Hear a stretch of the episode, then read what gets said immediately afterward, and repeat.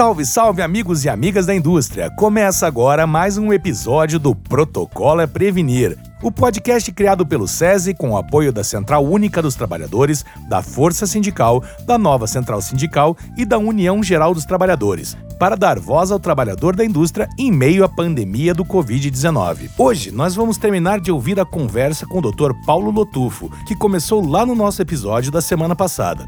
E só lembrando que essa conversa foi gravada em 24 de maio de 2021, durante a Semana das Palestras Online que aconteceram na CIPAT, Semana Interna de Prevenção de Acidentes de Trabalho do Sistema Indústria. Vamos lá?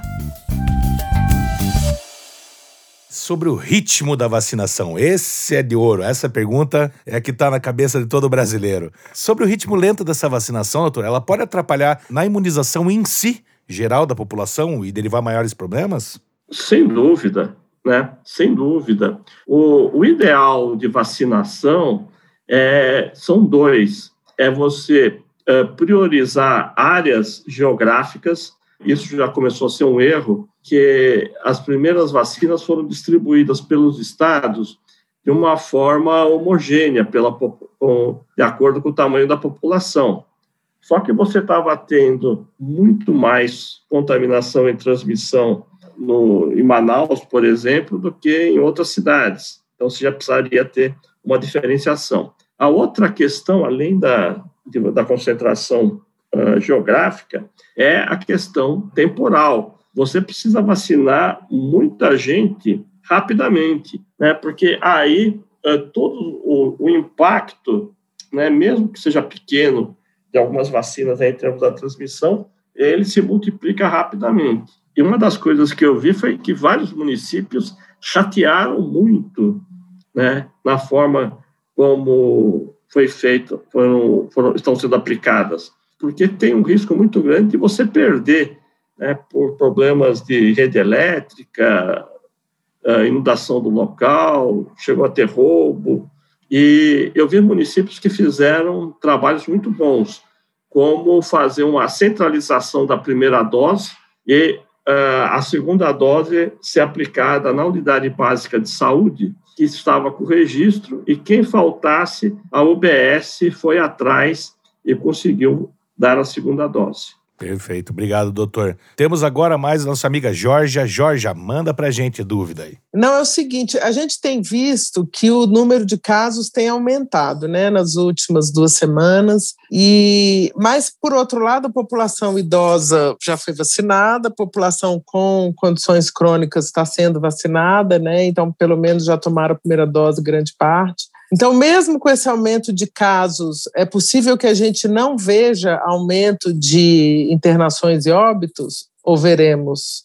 Não, e aí, já para complementar, vai ter terceira onda na sua perspectiva? É, vamos, essa questão aí de onda, né, do ponto de vista assim da ortodoxia eh, epidemiológica, nós estamos ainda na primeira onda. Onda, por definição, é quando você zera e depois você retorna. Essa é a segunda onda. O que houve com a gente foi um repique ou arremetida. Então, eu acho que nós temos chance, sim, de um segundo uh, repique ou terceira onda, como queira, até tanto faz nós temos dois fenômenos acontecendo que a gente não consegue tentar destrinchá-los, que é uma é a vacinação nos acima de 60 anos e a outra é o aumento de exposição muito grande né, entre os mais jovens. Quer dizer, qual é o fator que está explicando mais isso? Eu tendo a crer que são as duas coisas que estão acontecendo e que está levando a uma situação muito ruim, que é o aumento da morbidade e da mortalidade é, em pessoas abaixo dos 60 anos. Ah, então, o senhor acha que mesmo com é, o mesmo com a vacinação, a gente pode esperar um aumento do número de internações e óbitos com aumento de casos? Ah, sim, porque veja só, ah, quando nós estamos falando do aumento da, da vacinação, nós estamos batendo hoje, talvez em 10%. Uh, eh, os Estados Unidos já bateu 40%, uh, Israel já deu 60%, quase 70%. Então, nós teríamos que estar numa posição sete, oito vezes do que nós estamos para ficar tranquilo. Né? Estamos muito distantes disso. Qual que é o número mágico, doutor? Assim, isso daí já foi falado algumas vezes, mas tem alguns assuntos que é sempre bom falar. Olha, evita só, essa história do número mágico, né, que é, seria assim, o um número para imunidade de rebanho, ele é calculado, você tem, você coloca em jogo duas coisas, né? O R, o famoso indicador de transmissibilidade, que seria por volta de 2,5, e a eficácia uh, da vacina. Se nós formos somar o que nós temos de AstraZeneca, Coronavac, agora entrando Pfizer, nós vamos ficar por volta de 80%, 85%, que é muita coisa que a gente precisa fazer para a gente chegar na imunidade que a gente chama de rebanho. Né? Isso considerando que nenhuma variante de né, as VOCs aí, as variantes de preocupação, uh, não apareçam, né, para atrapalhar toda a vacinação prévia. Famosa variante, assunto também importantíssimo no momento. Doutor, tem uma pergunta aqui o Brasil é um país reconhecido, inclusive, pela OMS, pela excelência na área de vacinação, né? Pela capilaridade e tudo mais, né? Passados mais de um ano, a coordenação dessa área retomou a sua expertise e o planejamento na estratégia da vacinação ou não, doutor? Nem um pouco, né? Uh, só piorou, né? Isso é, é uma coisa muito chata, né? Com tantas pessoas aí, uh, saudosas do regime militar, justamente em 66 que se resolveu o Brasil dar um basta na varíola e foi feita a primeira grande vacinação em massa. Né? Usava o famoso pedojete, que era aquele, como se fosse um, um revólver que dava, ele, ele fazia uma, um vácuo, puxava um pouco a pele e lançava o, o imunizante. E nós conseguimos, em 73, uh, já uh, erradicar a varíola, quer dizer, erradicar não, conseguir 100% de cobertura vacinal. E depois nós construímos o PNI, começamos a produzir vacinas e tivemos, apesar de, de vários erros aí causados pela censura meningite, a vacinação da meningite foi um sucesso. E aí depois nós entramos com a campólio, vacinação para sarampo, vacinação para gripe, a da H1N1 foi de uma velocidade muito grande. Agora, para isso, precisa ter né, uh, vacina. Tendo vacina, a gente conseguiria fazer isso daí. Eu acho que nós chegaríamos uh, entre 2 a 3 milhões de doses diárias. Seria perfeitamente possível. É. Outro, outro dia desse, eu ouvi uma pessoa questionando um pouco a Coronavac, dizendo que a Coronavac não tem os estudos que as outras vacinas têm, né? E assim, por exemplo, a Pfizer, a própria AstraZeneca, a Moderna, já tem estudos que até demonstram se elas é, dão conta ou não das variantes, e a Coronavac não tem. Eu queria saber se é isso mesmo, se ela não tem, e se já tem algum resultado da, do que foi feito lá em Serrana, né? De vacinar toda a é. cidade. É. Em, em Serrano não tem nada ainda, quer dizer, Serrano é uma coisa interessante, quer dizer, a proposta é o resultado é um ano depois, né? Quer dizer, você tem um ano de, de observação. É, existem alguns dados mostrando que a Coronavac sim é, teria é, ação contra as variantes, até porque a Coronavac é interessante, por ser por vírus inativado, ela não está tendo o seu alvo, né, nenhum antígeno específico, como as outras têm. Então, com isso, mesmo ela tendo uma eficácia menor, é, ela consegue ser mais hábil para evitar o, o fenômeno uh, das mutações. Né? Isso daí é o que a gente uh, chama hipernosticamente de trade-off, né, de negociação que existe entre você ter uma especificidade e uma sensibilidade uh, maior aí no caso da, das vacinas. Uh, aqui no Brasil, o teste foi com profissionais de saúde. Então, tem muita gente que acha que o fato de ter sido com um profissional de saúde causou alguns vieses. Outros dizem que não, né? Então, é, é uma discussão que existe aí. Os dados no Chile são muito interessantes e favoráveis à Coronavac. Temos mais uma pergunta aqui, doutor. É, bom, sobre o aprendizado da pandemia, né, até o dado momento no Brasil, não seria interessante pensar em outras estratégias de vacinação, tipo, ou ampliar a testagem, relacionar ela com a vacinação, internações, sabe? Fazer um, um bem bolado melhor do quadro geral? Olha, sim, quer dizer, veja só, a questão, o, o Brasil, quando, quando começou a pandemia, nós uh, começamos uma política de identificação e isolamento dos casos. A testagem era praticamente impossível. porque quem estava fazendo os testes era a China, a Coreia, a Alemanha, praticamente só esses países. Não tinha testagem nem nos Estados Unidos na época. A Nova Zelândia também não tinha um teste, né? Mas conseguiu fazer isolamento. Agora que nós temos teste, né, e está sobrando, né, tanto que o Ministério da Saúde deixa perder tá quase aí, vencendo, né? Vencendo, né? Uh, tem que ser feito realmente né, a procura exaustiva dos casos, como a China faz até agora. Né? Os países do Oriente eles continuam fazendo isso de uma forma obsessiva. Uh, Começou-se agora, lá no Maranhão, uma ação mais direta em cima dos contactantes dos casos dos tripulantes do navio chinês, né, que trouxe uh, pacientes com a variante indiana. A gente não tem controle, é isso, de tracking de fronteira, é nesse ponto que você está comentando? Ah, não, não, não, isso é outra coisa. Eu estou falando para cada caso. Da, da Quanto à questão caso, né? de fronteira, né, uh, esse foi um, um, dos erros, assim, crassos, né, entre vários.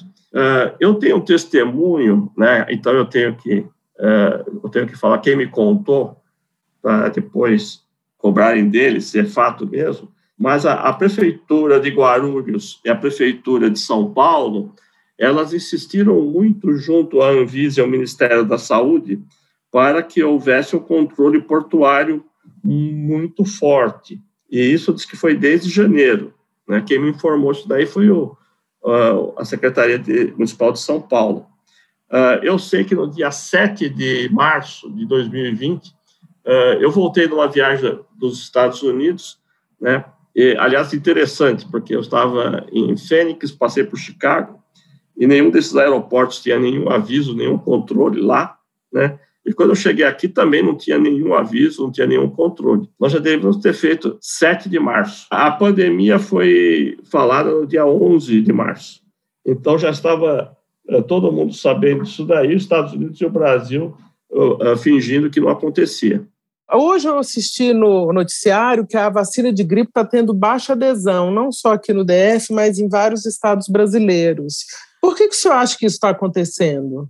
Pois é, a vacina da gripe, ela sempre foi uma vacina muito eficaz, mas com uma adesão baixa. Sempre teve esse problema no mundo inteiro. Né? Um dos problemas é que os idosos eles passaram, acho que foi mal divulgado, tudo, porque o que seria a gripe, né? Quando nós estamos falando o termo gripe, para nós médicos, é, significa uma infecção grave pela influenza, né? pelo vírus da influenza. Então, o que, que é a gripe? A gripe é uma doença viral sistêmica é, cuja principal característica é, é ter uma ação inflamatória muito grande, com uma ação muscular, você tem dor muscular, tanto que você não consegue ficar em pé, né? E com sintomas respiratórios altos, mas basicamente e com a possibilidade de desenvolver uma pneumonia. O que vai matar na gripe vai ser a pneumonia, quer dizer, a influenza. Agora, se você for perguntar né, para a população né, o que é gripe, é, uh, do ponto de vista do diagnóstico médico, uh, é um espectro imenso. Né? Então, uma das coisas muito comuns que existe nessa época do ano, que é o outono, uh, na maior parte das cidades, São Paulo, então, isso daí é, é típico, as pessoas é, começam a tirar dos armários os seus agasalhos, que é, elas colocaram lá por volta de outubro, novembro, deixaram lá a malha, deixaram tudo lá, né? E nesse período, o que aconteceu com esse, com esse agasalho, né? Quer dizer, juntou tudo, né? De carrapato, fungo, tá, todos os alérgenos possíveis e imaginários estão lá, né? Aí a pessoa coloca aquilo, né? E uh, passa a ter sintomas respiratórios altos, tipo rinite, se a pessoa for asmática, e aí ela fala que ela está uh, gripada, né? Esse é um fato. Nós fizemos várias campanhas no passado aí, dentro da universidade, e era, quer dizer, antes de usar suas malhas, né? Mande para a lavanderia, lave, tudo aquilo lá, e comece a usar a partir daí, né? E que tem efeito. Com asmáticos, isso aí funciona bem. Aí nós temos as pessoas que têm uh, reações, elas têm uma irritação maior, elas chamam de gripe. E o menor deles, em termos de frequência, é justamente a gripe, né? a influenza. E com isso, durante um tempo, muitas pessoas falavam assim, ah, não adiantou nada, né? Aí eu fui tomar e na semana seguinte eu já estava gripado, né? E na verdade eram outros sintomas, ou era um resfriado, ou era uma rinite alérgica, ou uma irritação ambiental, né? Esse é um problema que existe mesmo em relação à gripe. Agora, antes da pandemia, nós já tínhamos visto que as pessoas que tomavam é, é, o fato de se tomar vacina para a gripe uh, estava reduzindo de uma forma significativa uh, o número de casos por doença de infarto do miocárdio e de mortalidade cardiovascular como um todo, o que tem uma lógica fisiopatológica uh, bastante compreensível. Então, é, é, é, esse o problema, né? O, o ano passado, como estava todo mundo assustado com a corona, com o coronavírus, né, foi o pico da, da vacinação. Né? Eu me lembro que eu fui tomar, nossa, tava, tinha uma, era um drive-thru lá lotado, todo mundo tomando, preocupado. Né? Hoje tá menos, as pessoas estão menos preocupadas e surgiu também a, a orientação de tomar somente uh, eh, 15 dias após a vacina da Covid. Doutor, temos três perguntas aqui da Fabiana de São Paulo. Bom, a vacina não garante 100% de eficácia, mas mesmo assim, se após a vacinação você contrai o coronavírus, é verdade que os sintomas são mais leves, mesmo com outras variantes? Sim, é, é isso que está sendo visto. Ou seja, a vacina sempre tem uh, um impacto positivo, né? Ela pode amenizar até sintomática, tudo, né? Pode, pode. Isso a gente conhece já há muito tempo, na época do sarampo, onde a gente fazia uma coisa chamada bloqueio vacinal, que é uma coisa meio estranha para explicar. Então, você tinha um caso uh, índice uh, que ocorreu num bairro ou numa escola, e a unidade básica de saúde ia lá e vacinava todas as crianças para sarampo de novo, sendo que 99% delas estava com a vacinação em dia. E a gente viu que esse tipo de reforço, bloqueio, tem efeito positivo, sim. Né? Então, sempre a vacina, ela auxilia. Interessante. Muita gente ainda não conseguiu tomar a segunda dose, né? Se passar o tempo sugerido por essa dose, o que, que acontece, doutor? Tem que tomar, não tem problema. Isso é o ideal. Mas entre ter perdido e não tomar, e ter perdido e tomar atrasado, não há nenhuma dúvida, é melhor tomar atrasado.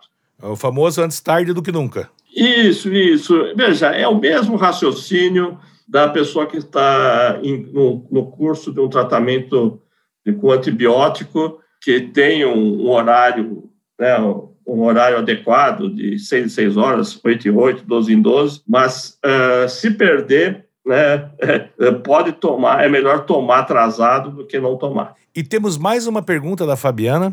Ela pergunta, dentro da sua análise, de quem é a responsabilidade pela lentidão da vacinação no Brasil? Olha, veja só, isso daí, quer dizer, é terças, quartas e quintas, né? Está todo o Brasil aí assistindo a CPI, né? E está com muito evidente, né, de uma forma material, não é só opinião, que foi a ação do governo federal, né, basicamente do Ministério, do da presidência da República. O, eu conheço muito bem a, a, as equipes técnicas do Ministério da Saúde, né? eles têm plena capacidade para fazer isso, fizeram. Uh, ninguém sabe o esforço que foi feito em pouco tempo, porque começou na gestão do, do ministro Nelson Tarchi, que não ficou nem um mês, que foi o acordo uh, Oxford-AstraZeneca uh, com a Fiocruz e o Ministério. Né? Uh, isso daí foi conduzido por uma pessoa do Ministério, a Camila Saquete, que não está mais lá, e de uma forma muito rápida, do ponto de vista contratual, muito bem feito, estabelecendo tudo que devia ser feito.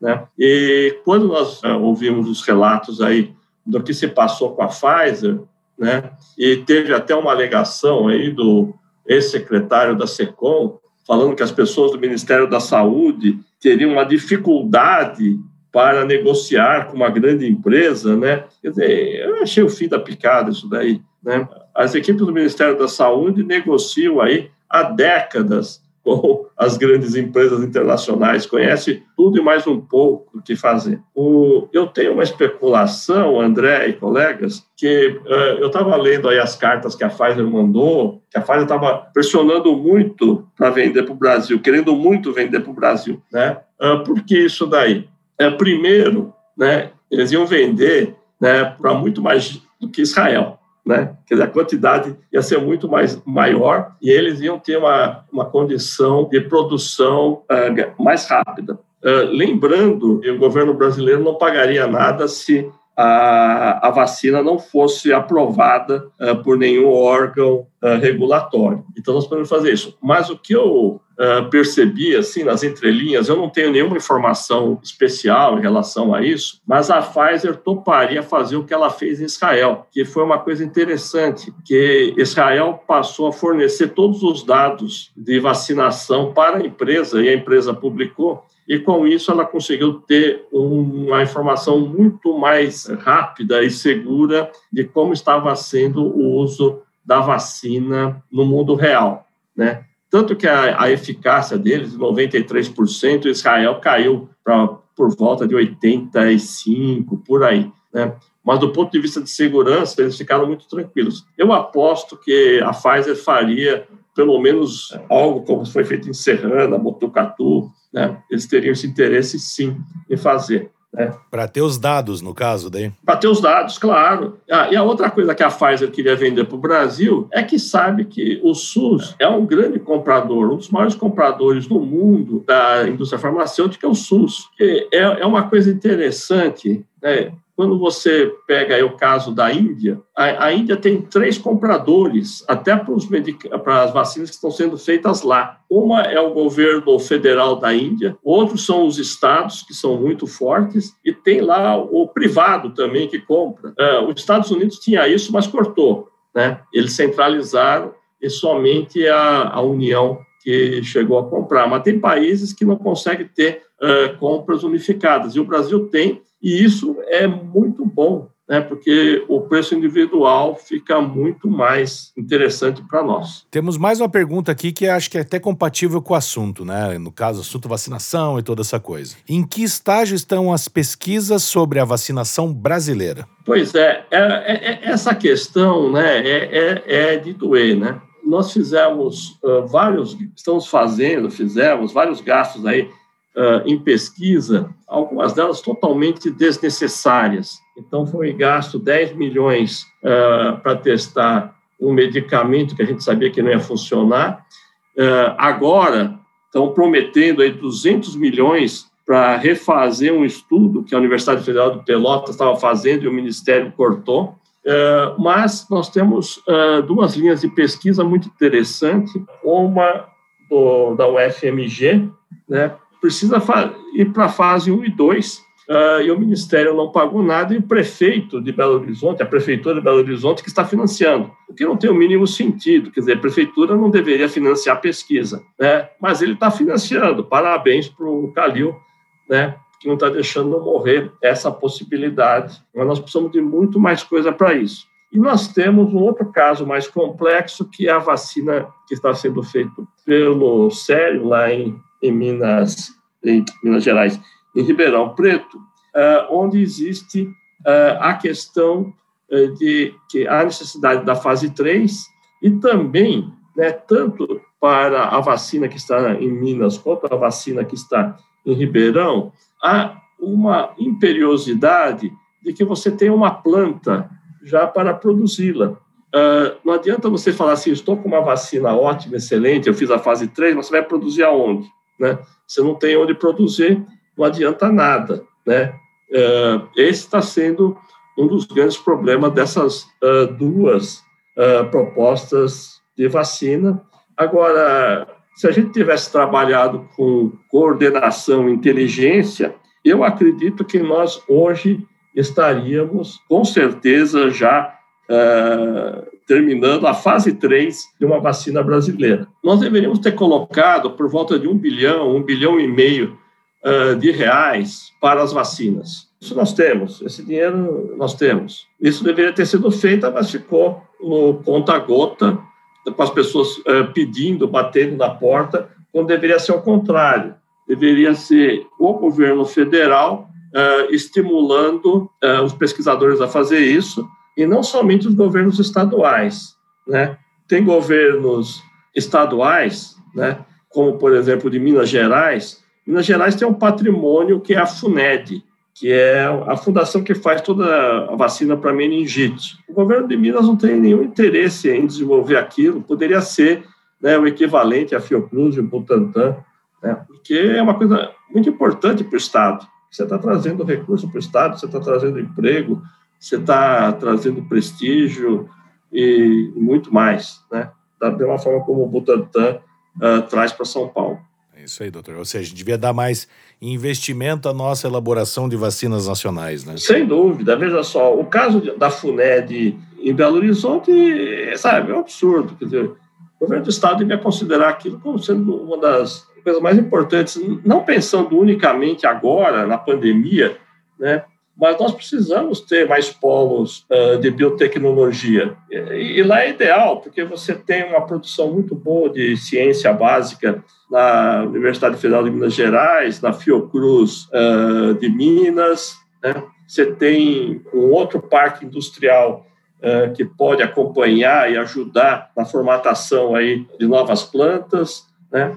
Então, isso poderia ser feito, deveria ser feito. Estão acontecendo, por exemplo, é, a questão aí da patente, o levantamento da patente lá pelos Estados Unidos. Né? A Moderna, ela, ela já tinha se colocado à disposição para abrir o processo dela, né? e até dentro de um certo controle, porque é da Pfizer, da Johnson, de vacina, né, que não está aí dentro, a Sanofi, a Sanofi francesa. Mas nós temos a Novartis, a GSK. A Moderna é minúscula, né? e ela está querendo crescer. Ela já tem um acordo com uma empresa no Canadá, outra Austrália, e aí aquela pergunta, né? Faço aí, falo com alguns uh, secretários de saúde do estado, né? Pô, monta isso no seu estado. Eu, eu vou falar que o, o Salvador, Recife, uh, Fortaleza, uh, Belém, Curitiba, Porto Alegre, né? São locais onde existe capacidade nas universidades locais para que seja feita aí uma, uma joint venture com, com a Moderna, né, para se montar um, um, uma empresa aqui. Doutor, agradecemos a sua participação aqui com a gente hoje, respondendo às dúvidas dos trabalhadores e trabalhadoras da indústria. Então é isso aí, galera. Na próxima terça-feira tem mais um episódio do Protocolo a Prevenir, com mais informação para nos ajudar a sair desse momento tão crítico em que vivemos. Enquanto isso, não se esqueça: use máscara, lave as mãos sempre, mantenha o distanciamento e, sempre que possível, fique em casa. É a nossa prevenção diária que vai construir o fim dessa pandemia. Um abraço e até mais.